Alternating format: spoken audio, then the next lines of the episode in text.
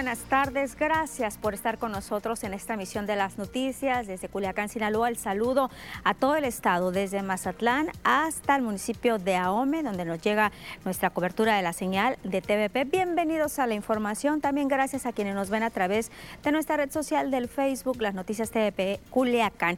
Nuestro número de WhatsApp 6671779946. Pues vámonos directamente a la información. Hoy quisimos conocer el mapa, cómo estaba este mapa, los colores que tanto se han movido y que incluso la semana pasada aquí lo anunciamos, el viernes pasado, que Sinaloa a partir de hoy pues ingresaría ya, regresaríamos al color rojo el semáforo epidemiológico, pues queríamos conocer el mapa, pero no, no había mapa. ¿Qué es lo que está pasando? Pues es que la Secretaría de Salud Federal presentó ante el Consejo Nacional de Salud, CONASA, el proyecto de los nuevos parámetros de medición de este semáforo de riesgo. En este nuevo parámetro informaron que se toma en cuenta la nueva dinámica de contagios, los fallecimientos, las hospitalizaciones, las edades principales afectadas por la pandemia. Se llevó a cabo una reunión, la tercera, es una reunión extraordinaria del CONASA, donde también se presentó este proyecto de la nueva guía clínica para el tratamiento de COVID. Pero aún no se ha dado a conocer cuáles serán los parámetros bajo los cuales se regirá el semáforo de riesgo COVID. Incluso le decía, ni el mapa se ha actualizado del semáforo de riesgo. El subsecretario de Prevención y Promoción de la Salud, Hugo López Gatel, dijo que el nuevo sistema de evaluación será un instrumento útil para la implementación de medidas sanitarias. Cabe recordar que Sinaloa, pues estamos a partir de hoy en semáforo rojo, alerta máxima. En este color se exhorta a la población a no salir del hogar salvo en casos de suma necesidad. Además de Sinaloa, hay estados que retrocedieron en el color del semáforo. ¿Cómo son? ¿Cuáles son? Oaxaca, Estado de México, Michoacán y San Luis Potosí. Estas entidades pasaron del color verde al amarillo. Y no se ha actualizado el color del mapa, esto en cuanto a las entidades en el tema de riesgo sanitario. Pero ¿qué es lo que se dice en el sur del estado, en Mazatlán? Se van a reunir de nueva cuenta ahora por videoconferencia, las autoridades del sector salud con el alcalde Luis Guillermo Benítez para definir nuevas estrategias a seguir con el semáforo en rojo. El químico Benítez, Benítez así lo confirmó y adelantó que la economía no se va a cerrar, dijo que probablemente se hagan ajustes en aforos, en horarios y protocolos. Probablemente hagamos ajustes, en eso estamos bien. Bueno, a ver ajustes en cuanto al número de personas que asistan, en cuanto a la sana distancia, pero parar la economía es muy difícil. Hoy vamos a tener una reunión, una reunión vía Zoom y ahí se van a tomar decisiones. Van a pedirle a los ciudadanos que cada quien se cuide, pedirle a los empresarios que jalen con todos, porque ellos serían los más perjudicados con esto. Y asegura el alcalde que Mazatlán sigue dando buenos resultados en los cuidados sanitarios. Hace un comparativo con Abolato y Culiacán. Es normal lo que está pasando en el país. ¿Cómo te explicas que Nabolato, una ciudad con 50 mil habitantes, menos de la décima parte, tenga más de 200 infectados, 250? Ahome tiene los mismos casos que Mazatlán y no es turístico. Aquí la verdad nos mantenemos por el esfuerzo si no estuviéramos peor que Culiacán. Culiacán tiene 2.200. Y en cuanto a las medidas y acuerdos hechos con transportistas, señaló que algunos ya colocaron sus acrílicos tal como se les pidió. Estamos tomando pruebas, videos y fotografías para llamar al secretario estatal, al director estatal y a la del sur Sinaloa y decir, miren, ustedes no quieren poner eso. Aquí no somos tapaderas de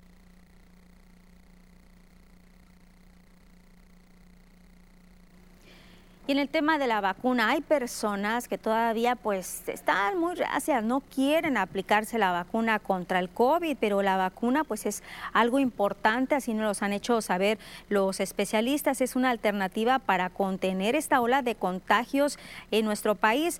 La epidemióloga y vocera de la campaña Que la vacuna nos una, Roxana Trejo, expresó que en estos momentos la población más joven ha sido más vulnerable a contagiarse. Fue insistente en el beneficio de la vacuna contra el COVID es una herramienta en la salud pública que lleva años en el, en el sistema que nos ha ayudado a disminuir mortalidad en otro tipo de enfermedades infecciosas y que hoy SARS-CoV-2 no queda fuera. Y algo que yo comento siempre es que pues si no fuera por la vacuna, a lo mejor tú, Yasmín, yo, nuestros abuelitos no estarían hoy en el mundo. Entonces la vacunación es una herramienta muy importante en la prevención de enfermedades infecciosas y por supuesto hoy en SARS pues también la tenemos disponible. Si ha disminuido el tiempo por la contingencia, pues los tiempos de producción de vacuna son menores, no los protocolos, los protocolos son protocolos internacionales que nos dan seguridad y eficacia para el tema, y esta campaña, que la vacuna nos una del Consejo de la Comunicación, tiene el objetivo de seguir concientizando a la población de aplicarse cualquier biológico.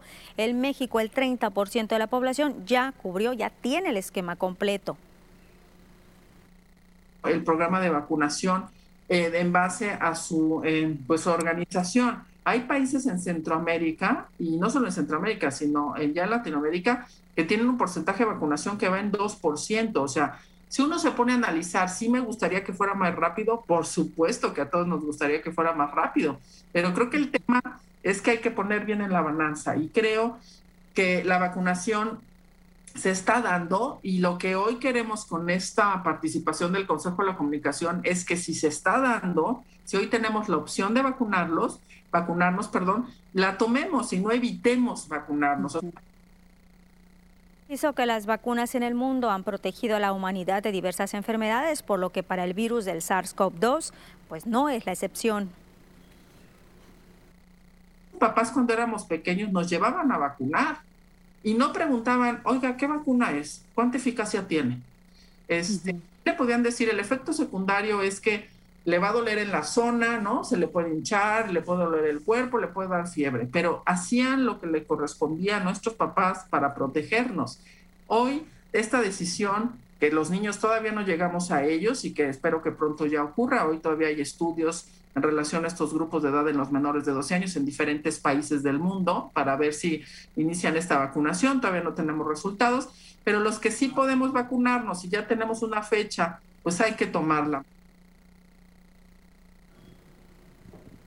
Y los bomberos también se están uniendo a este llamado a la población a que nos vacunemos contra el COVID. La determinación de proteger con la aplicación de la vacuna bomberos, al igual que otras instituciones y personal vulnerable, permite que en esta tercera ola de contagios puedan ellos seguir trabajando para salvar vidas con un mínimo de contagios. Toda vez que antes antes que todo el personal de bomberos fuera vacunado, pues el riesgo era alto por la constante interacción con personas en los servicios prestados, registrándose 38 casos de COVID y un lamentable fallecimiento. Los bomberos de Culiacán informó que el pasado viernes fue aplicada ya la segunda dosis de AstraZeneca a todo el equipo, en los que nos están diciendo de parte de bomberos de Culiacán.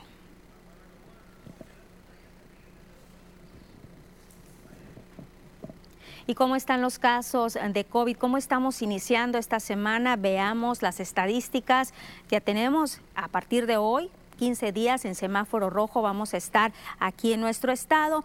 Veamos el panorama nacional. Confirmados 2.659.137, sospechosos 452.132, negativos 4.838.961, fallecidos 236.331 casos activos 80.013, recuperados afortunadamente 2.086.657. Sinaloa. Casos confirmados, veamos cómo está el mapa ahora, más rojo, 50.396, sospechosos 837, fallecidos 6.643, recuperados 39.370, 18 nuevos fallecimientos por municipios los casos activos suben, 4.383. Tenemos 502 en Ahome, 26, Angostura 62, Badiraguato 5, Concordia 18, Cozalá 2.198 en Culiacán, 18, 154 Elota, 205 en Escuinapa, 36 El Fuerte, 129 Guasave, 542 Mazatlán, 13 Mocorito, 137 El Rosario, 64 Salvador Alvarado, 90 San Ignacio, 8 Sinaloa y 184 en Nabolato. A pesar de estos números, números a la alza, pues sí se habla que hay un 60% de camas disponibles, camas COVID aquí en nuestra entidad. ¿Y qué es lo que ha pasado con estas cifras que están a la alza? Pues se ha hablado de un relajamiento de la población y esto, dicen los especialistas, se debe mucho a la negación.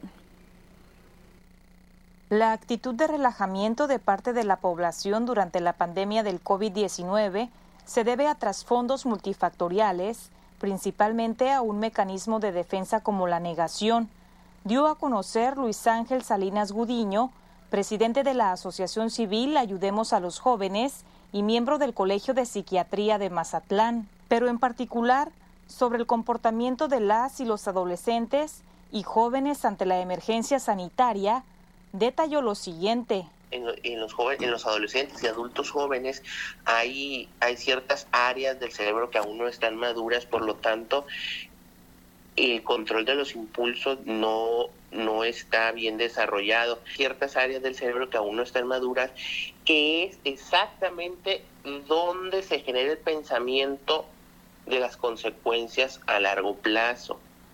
Entonces, es muy difícil que un adolescente o un adulto joven que no tenga una maduración emocional y fisiológica este, a término piense en consecuencias a, a futuro.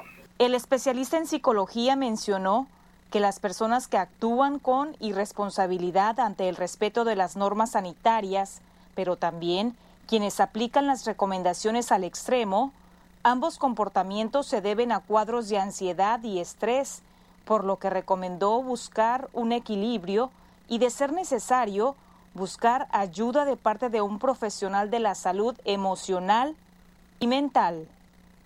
Con imagen y la edición de Gustavo García, informa para las noticias TVP Adriana Tirado.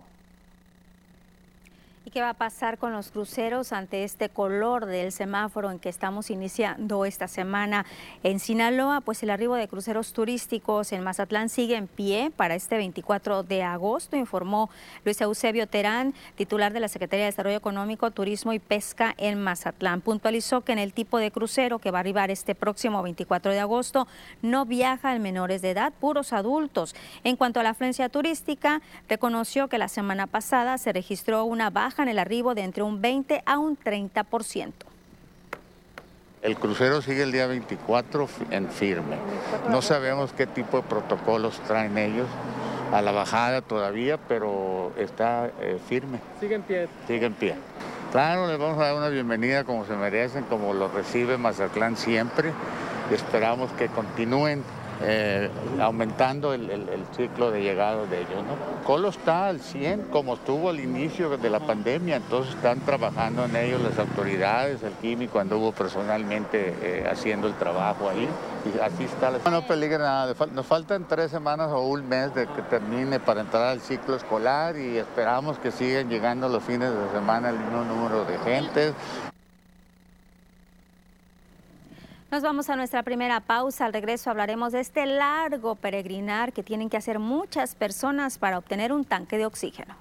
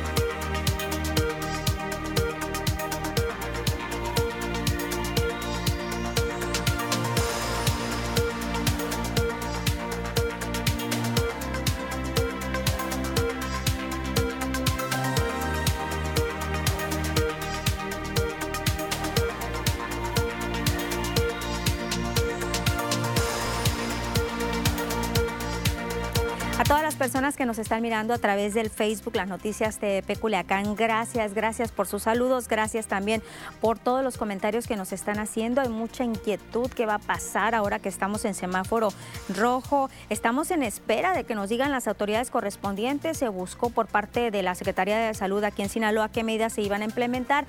Nos dijeron que iban a sostener algunas reuniones en el transcurso de este día. También en el Ayuntamiento de Culiacán se buscó que iban a sostener algunas reuniones. Ya lo mirábamos con el Químico Benítez, el alcalde de Mazatlán, de estas reuniones que van a tener. Entonces están abocados las autoridades junto pues, con los diferentes sectores implicados en ponerse de acuerdo para las medidas a partir de ya aquí en Sinaloa. Regresamos a las noticias.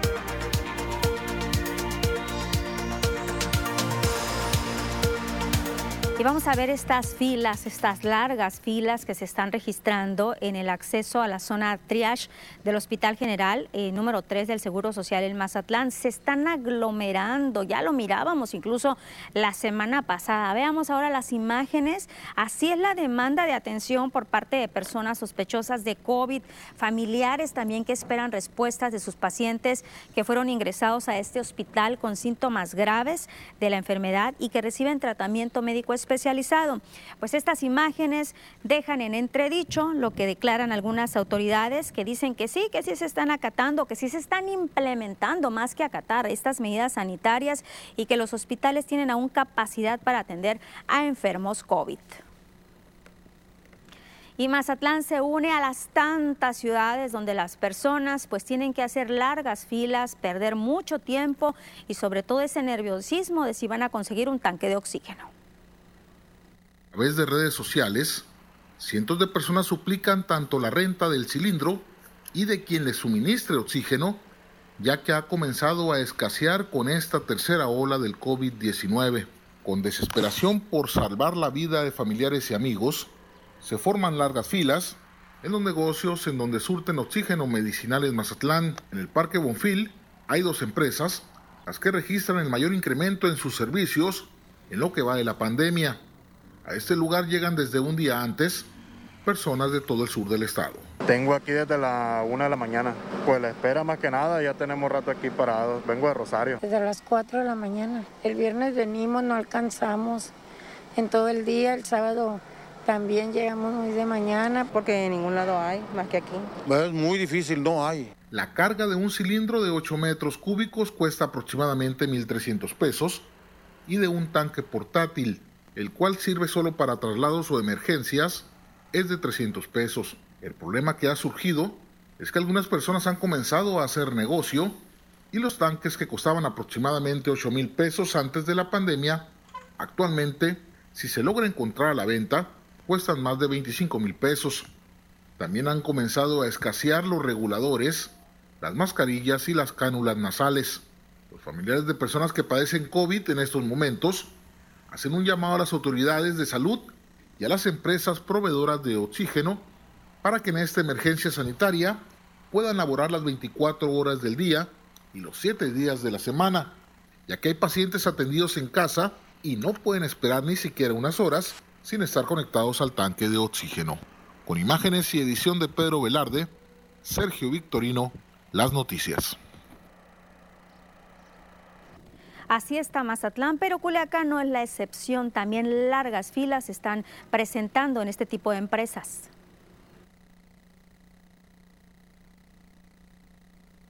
La crisis sanitaria por el COVID pareciera desbordarse si se sacan cuentas por la cantidad de personas que acude a comprar oxígeno médico. Nada más empezar la semana, era notoria la cantidad de personas que se encontraban haciendo fila desde temprano en uno de los negocios más grandes que hay en Culiacán donde se rentan los tanques y se vende el oxígeno. A pesar que el negocio abre sus puertas al público a las 8 de la mañana, reportaban personas que estaban desde las 5 en el establecimiento que está ubicado por el Boulevard Emiliano Zapata. No, no hallábamos dónde poder llenar los tanques y, y pues esa emergencia, ¿no? Si nos pudieran apoyar con un horario extendido, de perdida en estas, en estas crisis que estamos pasando. La aglomeración de personas es lo que se trata de evitar durante la emergencia sanitaria y justamente eso es lo que se registraba en las afueras de uno de los establecimientos más grandes que hay en Culiacán para la venta de oxígeno. La gente de verdad está amontonada, no respetan lugares, no veo que tengan una estrategia de cómo pues arreglar toda esta situación porque ya se quieren agarrar a golpes. Entonces si no vienes enfermo, pues ¿qué va a pasar? Pues te vas a enfermar con el amontonadero de gente que se hace. La fila de gente parada en la banqueta era superada por la cantidad de personas que había en los carros que estaban en las afueras esperando turno para entrar a llenar los tanques. La fila que daba vuelta por la calle Pascual Orozco, según reportó el agente de tránsito y vialidad que apoyaba en el tráfico, se registra de esa manera desde el miércoles de la semana pasada. Con imágenes y edición de Cristian Barcelo para las noticias TVP, Concepción Soto. La Coordinación de Inspección y Vigilancia, con el apoyo de Protección Civil en Culiacán, supervisaron la aplicación de las medidas de sanidad en el Tianguis de las Huizaches. Allí los elementos estaban invitando a los comerciantes, a los asistentes a portar debidamente el cubrebocas. Se exhortó a las familias que llevan menores a dejarlos en casa. El personal de inspección y vigilancia dio un mensaje tanto a compradores como a los comerciantes para seguir cuidándose ante la actual pandemia. Pero en este seguimiento la revisión de aplicación de protocolos, ya la Coordinación de Inspección y Vigilancia de Culiacán levantó siete actas de sanción por incumplimiento de los mismos, con los que suman ya un total de 17 en este este mes. Y a partir de esta semana se fortalece el operativo sanitario por vacaciones de verano 2021. Este se va a desarrollar en todo Sinaloa. Jorge Alan Urbina, titular de la COEPRIS, dijo que con este operativo se busca proteger a la población al aumentar vigilancia. Suspendió, eso se adelanta, que están suspendiendo temporalmente a ocho establecimientos. A partir de esta semana se fortalece el operativo sanitario con motivo de las vacaciones de verano 2021, mismo que se desarrollará en todo Sinaloa y que lo que busca es proteger la salud de la población al incrementar la vigilancia para el cumplimiento de las medidas sanitarias y los protocolos de prevención al COVID-19 que deben llevar a cabo los establecimientos comerciales. En el caso de Mazatlán, suspendimos temporalmente ocho establecimientos y realizamos dos aseguramientos como acciones de bioseguridad durante este fin de semana, debido a que estos locales incumplen protocolos y normas sanitarias. Y en el zoológico de Culiacán se siguen implementando estas medidas de sanidad, así lo está diciendo el director del zoológico, Diego García. Mencionó que aún y cuando el semáforo se encuentra en color rojo, hasta el momento no hay restricciones. Lo primero, como lo acabas de mencionar, es que pues reunimos todas las medidas necesarias y pues de la nueva normalidad para ofrecerle al visitante un espacio seguro. También una de las ventajas que tenemos, pues que es un espacio al aire libre. Otra ventaja es el tipo de, flujo de visitantes, que es un, flujo rotativo, donde, por decirte un ejemplo, llega una familia, da un recorrido, eh, se va, llega una nueva familia o dos nuevos grupos que no están al mismo tiempo. Toda la, o sea, toda la afluencia del zoológico no está al mismo tiempo a lo largo del día. Eso también ayuda a no generar aglomeraciones o que no se haga o que no, se, estén reunidas personas en un mismo lugar. Dijo que las visitas al, zoológico de Culiacán se han mantenido estables, esperan que así sigan a pesar del traslado de Big Boy. Posiblemente, pero pues el zoológico cuenta con una, una, población muy grande de animales, de más de 550 animales, con más de 170 especies y muchos otros atractivos, pero creo yo que pues sí, Big Boy fue la estrella por todo este tiempo y pues nos sentimos muy contentos de haber participado en este, en este proyecto. Eh, es una experiencia muy grata para nosotros. Nunca había habido un, un elefante en el zoológico. Y esta tercera ola de casos de COVID está provocando que la plantilla laboral en las empresas, empresas del municipio de Ahome presenten ausentismos debido a los contagios que se está presentando en los últimos días, dijo el presidente de Coparmex Los Mochis, José Ramón Ramos Ortiz. José Ramos Ortiz no dice cuántos son los casos, no dan a conocer con exactitud el número de empleados contagiados, pero sí les preocupa que sean jóvenes la mayoría.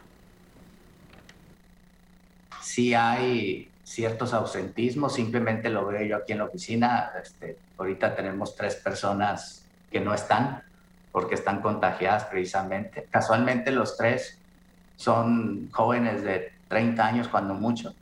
Y, este, y esa es la tendencia que estamos viendo, que en la medida de lo posible y en la medida en que se pueda realizar el trabajo desde casa, pues volvamos al teletrabajo, al home office este, cuando menos por mientras que baje esta tercera ola de, de, COVID. Y la iniciativa privada en Los Mochis está en contra del regreso a clases presenciales. La iniciativa privada en Los Mochis se pronunció en contra del regreso a las aulas en Sinaloa debido a que no hay las condiciones de infraestructura y sanitarias para el regreso seguro de los alumnos. Las autoridades educativas en el municipio de Ahome han dado a conocer que las escuelas han sido víctimas de los amantes de lo ajeno, por lo que requieren de manera urgente reparaciones para afrontar el ciclo escolar 2021-2022.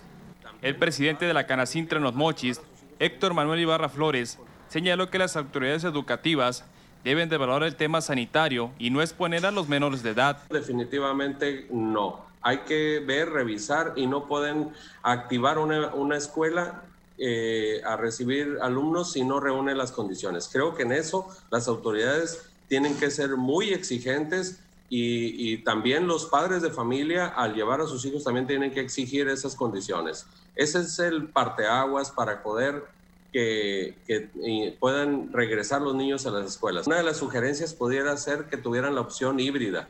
Asimismo, se deben plantear estrategias de regreso a clases de manera gradual, pero todo aquel padre de familia que no quiere llevar a sus hijos a las aulas por el temor a contagiarse no debe ser sancionado por los docentes, bajo el criterio de proteger a los más vulnerables. Con imágenes y edición de Francisco Ayala, para las noticias TVP, Gabriel Ruiz.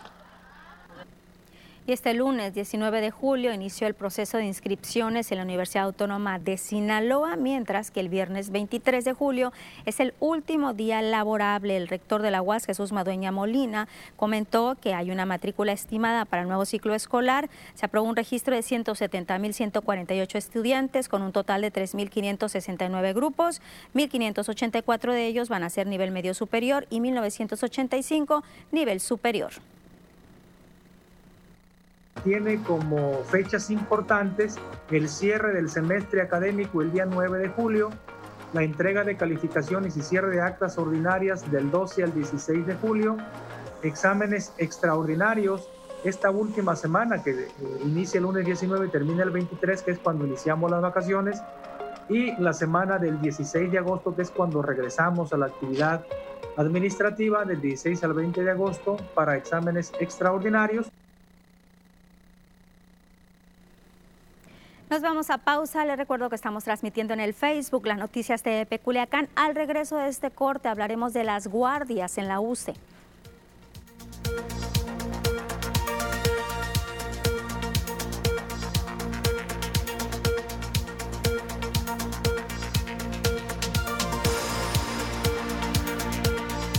Comentarios en el Facebook. Fernando Gallardo nos pregunta cuándo inicia la vacunación de la segunda dosis de 40 a 49 años. Por favor, si me pueden informar, gracias. Todavía no se ha dado a conocer aquí en Culiacán, pero ya falta poquito. Ya se cumpliría el mes en esta semana. Entonces estaríamos hablando ya que a partir de la próxima podríamos estar en condiciones. Veremos qué dicen las autoridades en cuanto vayan llegando las vacunas. Arnulfo Torres dice, buenas tardes Lupita, me parece muy sospechoso lo de no presentar el mapa epidemiológico. Pienso que todo lo están preparando para poder regresar a clases presenciales Si es así, nos están engañando, nos van a querer engañar. Un saludo del equipo de TVB. Pues ya ve cómo nos fue con lo de las elecciones, el semáforo en verde. Dayanara Paola Lupita, este primero de agosto es la famosa consulta popular de López Obrador. Dijo el INE que las credenciales vencidas no participan. Ese es mi comentario sobre política y cosas peores. Buenas tardes, Lupita. Siempre guapa. Saludos. Gracias, Dayanara. José Luis. Jorge Luis Astorga, ¿para cuándo comienzan las vacunas para 18 a 30 años? Todavía no se da a conocer la fecha. César Díaz, me quedo pendiente con tu comentario. Ahorita regreso al Facebook.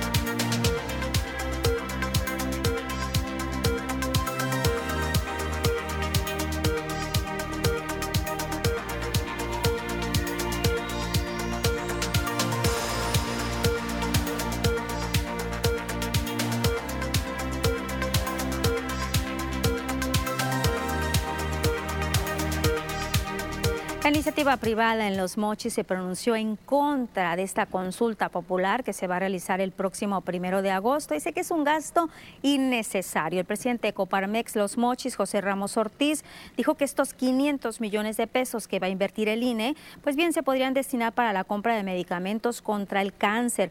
Además de que los empresarios señalaron que sí se puede realizar de manera inmediata dicha consulta, pero la consulta para la construcción de la planta de amonio en Topolobampo, en Topolobampo pues sigue sin con el riesgo que se corre de que la inversión se pierda.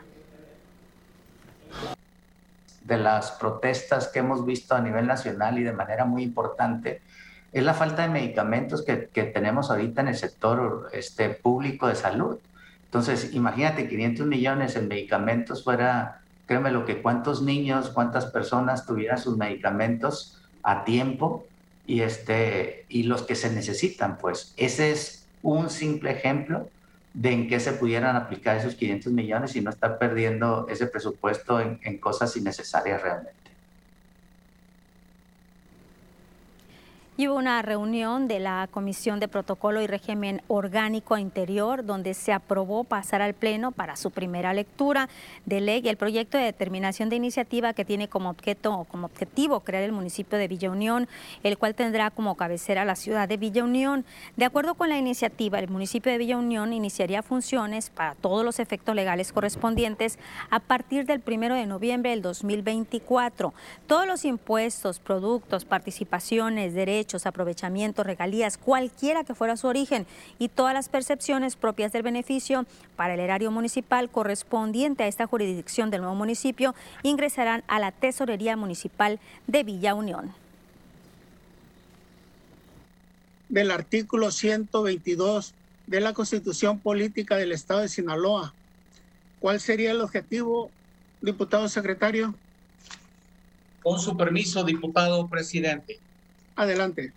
Tiene como objeto incorporar al nuevo municipio de Villa Unión en la división política y administrativa del estado de Sinaloa, pasando con ello de 20 a 21 municipalidades o municipios en el estado. Asimismo, incluir a dicho municipio dentro del listado de municipios cuyos ayuntamientos se integran por un presidente municipal, un síndico tres regidores de mayoría relativa y tres regidores de representación proporcional. Y el diputado local de Morena, Pedro Villegas Lobo, presentó una iniciativa de ley que busca sancionar a las personas que utilicen a menores de edad para pedir dinero en las calles, que estamos viendo constantemente y cada día aumenta este número de niños que piden dinero en los cruceros. Es una iniciativa que ha sido calificada como antimarías por las mujeres de origen indígena que de manera frecuente se pueden ver en los cruceros de las diferentes ciudades, algunas cargando niños recién nacidos, otros acompañando a menores que se acercan a los automovilistas a pedir dinero. La pena que se contempla como sanción va de uno a cuatro años de prisión. El diputado dijo que en Sinaloa se puede observar a menores de edad en la calle pidiendo dinero en cualquier crucero. Aseguró que en su mayoría estos menores y las mujeres que los acompañan están ligados a un grupo organizado que se dedica a este tipo de actividades. Estas Marías no están ahí por necesidad o bien tal cual por necesidad, sino que pertenecen a una mafia donde lucran y operan de manera organizada para aprovecharse de los menores. Es una realidad que muchos no queremos ver y un tema que definitivamente no se toca. Eh, es un tema que está en el estado de Sinaloa y se da en muchos otros estados más. Pero ¿por qué no se toca? Porque nuevamente les comento, es una mafia que deja miles de pesos diarios a un grupo organizado que utiliza menores de edad y que en ocasiones, como se lo comenté, utiliza bebés en semáforos, banquetas a temperaturas de 50 grados centígrados sin importarles la integridad del menor. Dijo que ni el DIF ni autoridades en materia de protección de niñas, niños y adolescentes han hecho algo contundente para acabar con este problema, ya que solo ofrecen becas o despensas, pero quienes mendigan rápidamente vuelven a esta actividad. Los menores de edad no pueden y no deben ser utilizados para este tipo de actividades. Para hacerle un llamado al DIF estatal y municipal, así como las autoridades correspondientes y por supuesto los ciudadanos, a denunciar estas actividades y no ver estas actividades como algo normal o cotidiano. Porque detrás de un niño, de un bebé o un menor de edad en los semáforos o banquetas pidiendo limosna, está un mayor de edad irresponsable y unas Marías lucrando con su integridad como menores. Y a partir de hoy, más de 6.200 trabajadores sindicalizados y de confianza del gobierno del estado iniciaron sus vacaciones. Este periodo, las vacaciones comprende del 19 de julio al 1 de agosto. Van a regresar el 2 de agosto, aunque habrá personal de guardia en la UCE para los distintos trámites. La secretaria general del Estase, Teresita Ochoa, dijo que van a continuar atentos al personal que va a cubrir las guardias, principalmente para que tengan la protección adecuada ante esta situación por la contingencia. El director de Servicio de Administración Tributaria del Estado de Sinaloa, Gabriel García Coppel, a través de su cuenta de Twitter, confirmó que en este periodo, del 19 al 30 de julio, estarán abiertas las oficinas del SATES en las 18 cabeceras municipales en horario de 8 de la mañana a 3, 3 de la tarde. Nuestro número de WhatsApp, es momento de conocer los comentarios que nos están llegando a través del WhatsApp 6671779946 como estos, que a continuación se los presento. Desde Mazatlán dice, para reportar que la mayoría del personal de las tortillerías no están usando cubrebocas. Incluso la semana pasada ya nos habían hecho algunos comentarios y nos mencionaban algunas tortillerías en Mazatlán. La misma empleada despacha las tortillas y agarra dinero. Esto es una transmisión del COVID directamente. Por otro lado, dice el sector transporte como Urijas, Rojas y Pulmonías no están respetando las medidas, suben pasaje libremente sin uso de cubrebocas cubrebocas. Del Dorado, nos dicen, el Dorado no se hacen eh, las fiestas, no cesan las fiestas, les pedimos a las autoridades que hagan algo al respecto. De Culiacán, y nos están compartiendo incluso una fotografía, dice, para reportar esta caja del tráiler que dejaron abandonada en calle Andrés Magallón, en la colonia Salvador Alvarado, y ahí nos está proporcionando la fotografía. Muchísimas gracias. También de Culiacán, Dice, quiero saber si la policía municipal funge como tránsito, ya me detienen y dicen que me van a llevar a Barandilla, ese heroico colegio militar, por pasarme un semáforo o un camellón. Tuve que dar 500 pesos porque intimidan con las armas. Ya van dos veces que se está presentando esta situación. Otro comentario, soy del Castillo, me ha tocado subirme a la ruta Santa Fe y Pradera Directo y algunas personas llevan el cubrebocas encajado en la mano, no usan correctamente el cubrebocas. Para reportarnos también lámparas de alumbrado público que desde hace tres años están descompuestas en el fraccionamiento María Antonieta en Mazatlán.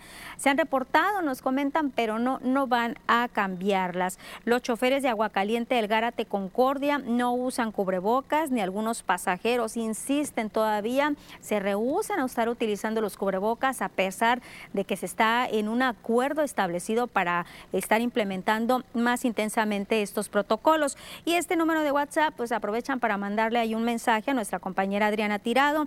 Dice que la más hermosa de las noticias. Pues un saludo a Adriana Tirado y pronto, pronto la van a ver Adriana de nueva cuenta. Y ya que estamos hablando de Mazatlán, Adriana es de Mazatlán, pues este municipio el próximo año podría estar dentro de un programa, el programa de mejoramiento urbano federal.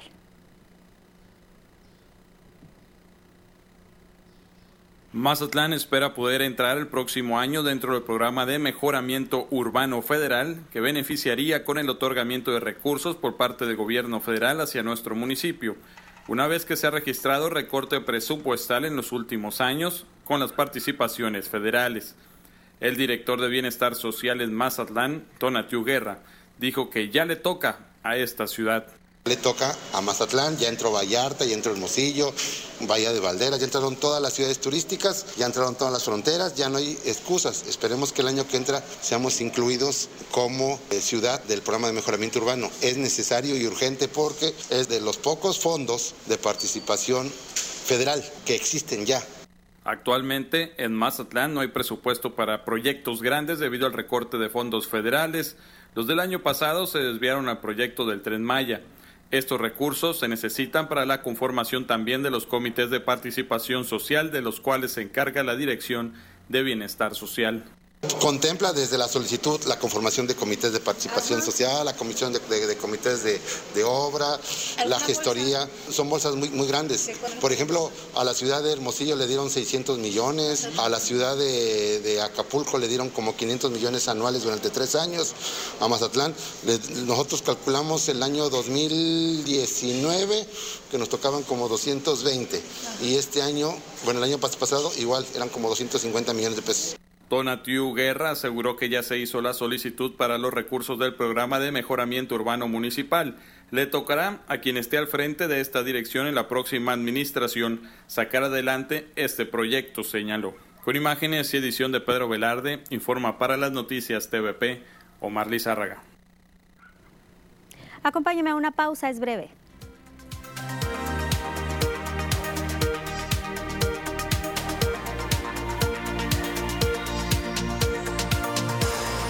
Más comentarios en el Facebook. César Díaz dice, hola, buenas tardes. Un cordial saludo para todos, en especial a Lupita Camacho. Gracias, pues aquí estoy viendo la información de TVP.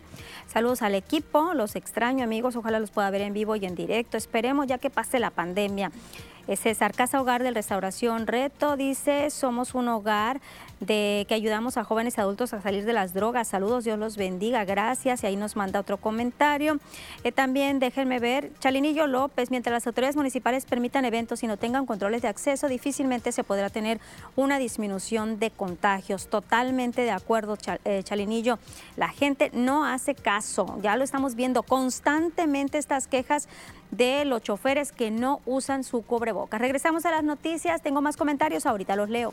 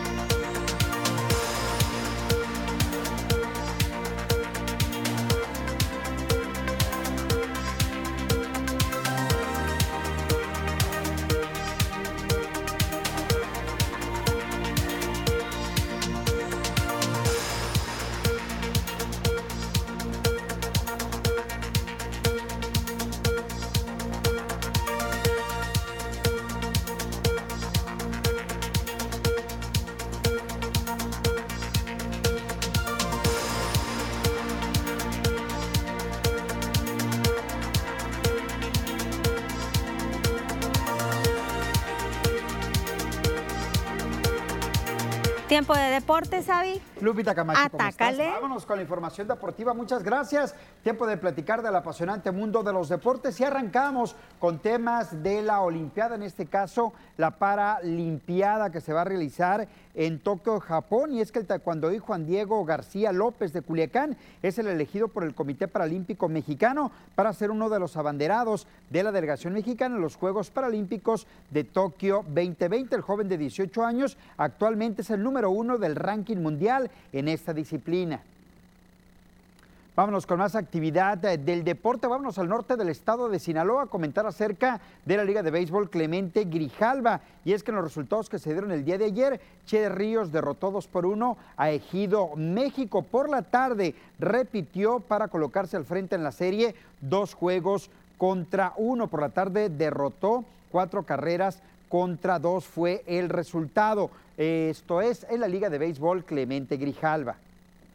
Vámonos con más información del béisbol. Le comento que Sinaloa se proclamó bicampeón del Campeonato Nacional de los Juegos CONADE 2021 en la categoría Juniors 15-16 años al derrotar en la gran final a Nuevo León con pizarra de nueve carreras contra cinco. Ya había caído ante Nuevo León en lo que fue el torneo regular y en la final se llevó la victoria. Vámonos con la selección olímpica de béisbol, la que dirige Benjamín Gil, o la que va a dirigir Benjamín Gil en Tokio. Y es que ayer por la noche, en el campo Harp Eliú, en el estadio Harp Eliú, en la Ciudad de México, iniciaron con sus entrenamientos rumbo a los Juegos Olímpicos de Tokio. México va a debutar el día 30 ante República Dominicana y el 31 ante Japón. Vámonos con Julio Urias, el de Culiacán, Sinaloa, se apuntó la victoria número 12 en lo que va de la temporada con el equipo de los Dodgers de Los Ángeles, que derrotaron al conjunto de los Rockies de Colorado 10 carreras contra 4. Julio recibió cuadrangular con las bases llenas, pese a ello se apuntó la victoria. Vamos a ver los números que tuvo Julio Urias en el partido llega a 12 victorias por 3 derrotas, 5 entradas, 2 tercios, 7 imparables, un cuadrangular, 4 carreras todas limpias, una base y 3 ponches. Vámonos con el Mazatlán FC que derrotó al Puebla en un partido de preparación, el último previo a arrancar el torneo. Ellos van a debutar el día 26 de visita ante Cruz Azul. El Chimpa Amador fue el autor del único gol por la vía de la pena máxima. Aquí está el gol del conjunto del Mazatlán. Mazatlán Femenil debuta hoy por la noche, hoy por la tarde, 6 de la tarde, tiempo de Sinaloa, visitando a las bicampeonas, al conjunto de Tigres, esto en la Liga MX Femenil.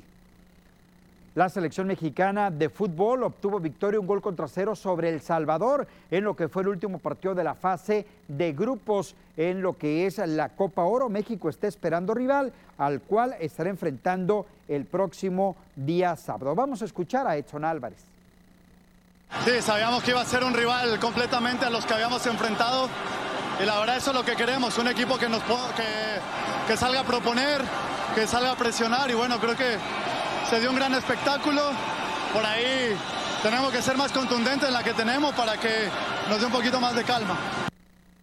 Vámonos al boxeo TVP el pasado fin de semana, sensacional velada la que tuvimos. Le comento que Brian Flores de Ciudad Juárez, Chihuahua, derrotó por la vía del cloroformo a su rival Otto Gámez de Venezuela. Una gran pelea, lo derriba por knockout. Ahí está el combate para el mexicano y nos vamos a la pelea estelar en donde Lourdes, la pequeña Lulú, derrotó por decisión dividida a Diana Fernández en la pelea Super Mosca avalada por el Consejo Mundial de Boxeo. Ahí está la función de Vox TVP celebrada el fin de semana. Los deportes. Con Lupita. éxito siguen. Avi, te quedas en el Facebook. Nos vamos a pausa.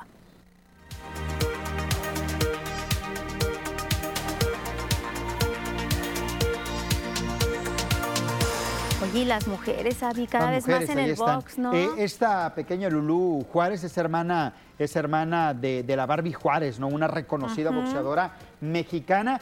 Eh, visitó, y digo que visitó porque la rival fue la bonita Fernández de Ciudad Juárez, Chihuahua, pero la pequeña Lulú se apuntó y si está la pequeña, victoria. ya ves que te lo Sí, pregunto sí, en el aspecto de la, que era venezolana, Sí, la venezolana, que se enfrentó a una sinaloense es, la- la de radicada en- Culiacán, Sinaloa, en Monterrey, exacto.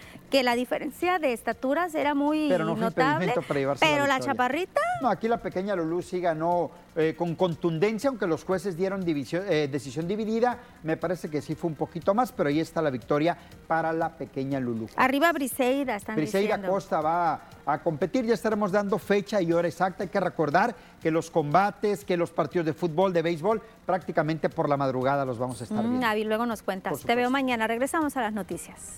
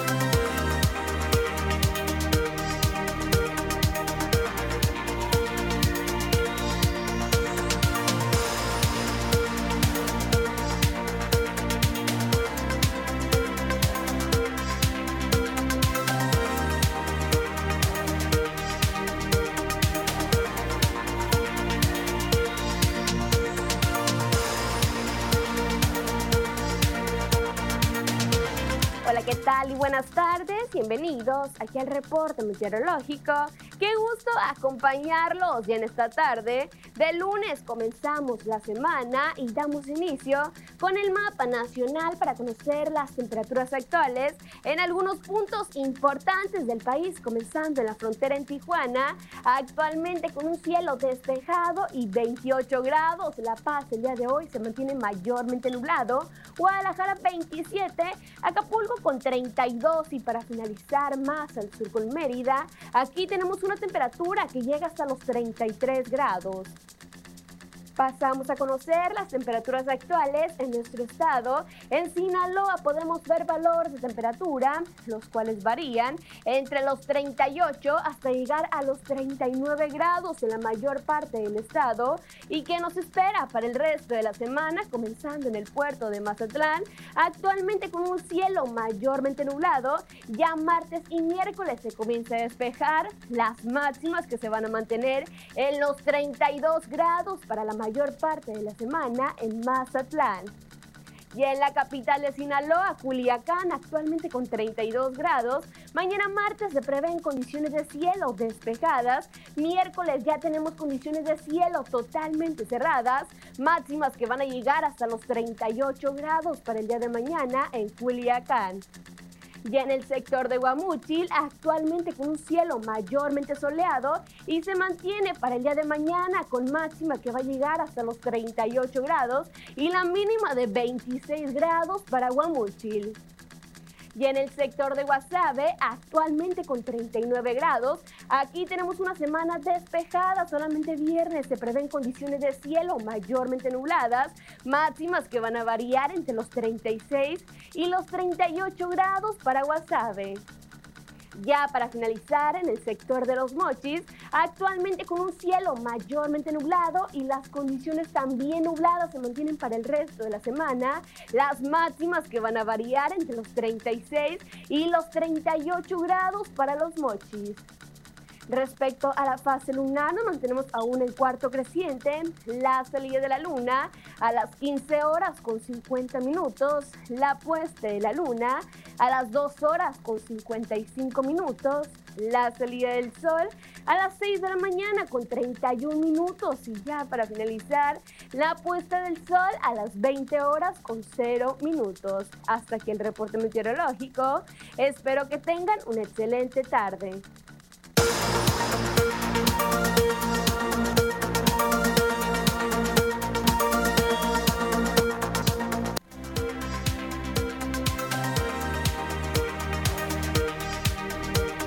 Comentarios en el Facebook. Chalinillo López, el gobierno federal pretende que se regresen a clases presenciales mientras las instituciones educativas se mantienen en pésimas condiciones. Por acá, Roberto Beltrán, buenas tardes. Lupita, el sábado se estaba vacunando en su carne, no voy a decir, en la empresa eh, va a ser lo mismo en todas o es privilegiada. Se hizo una convocatoria, recuerdo al principio, cuando se dio a conocer lo de las vacunas, que si los empresarios tenían las condiciones, económicamente hablando, obviamente, de comprar las vacunas para sus empleados, lo podrían hacer. Probablemente sea uno de estos casos.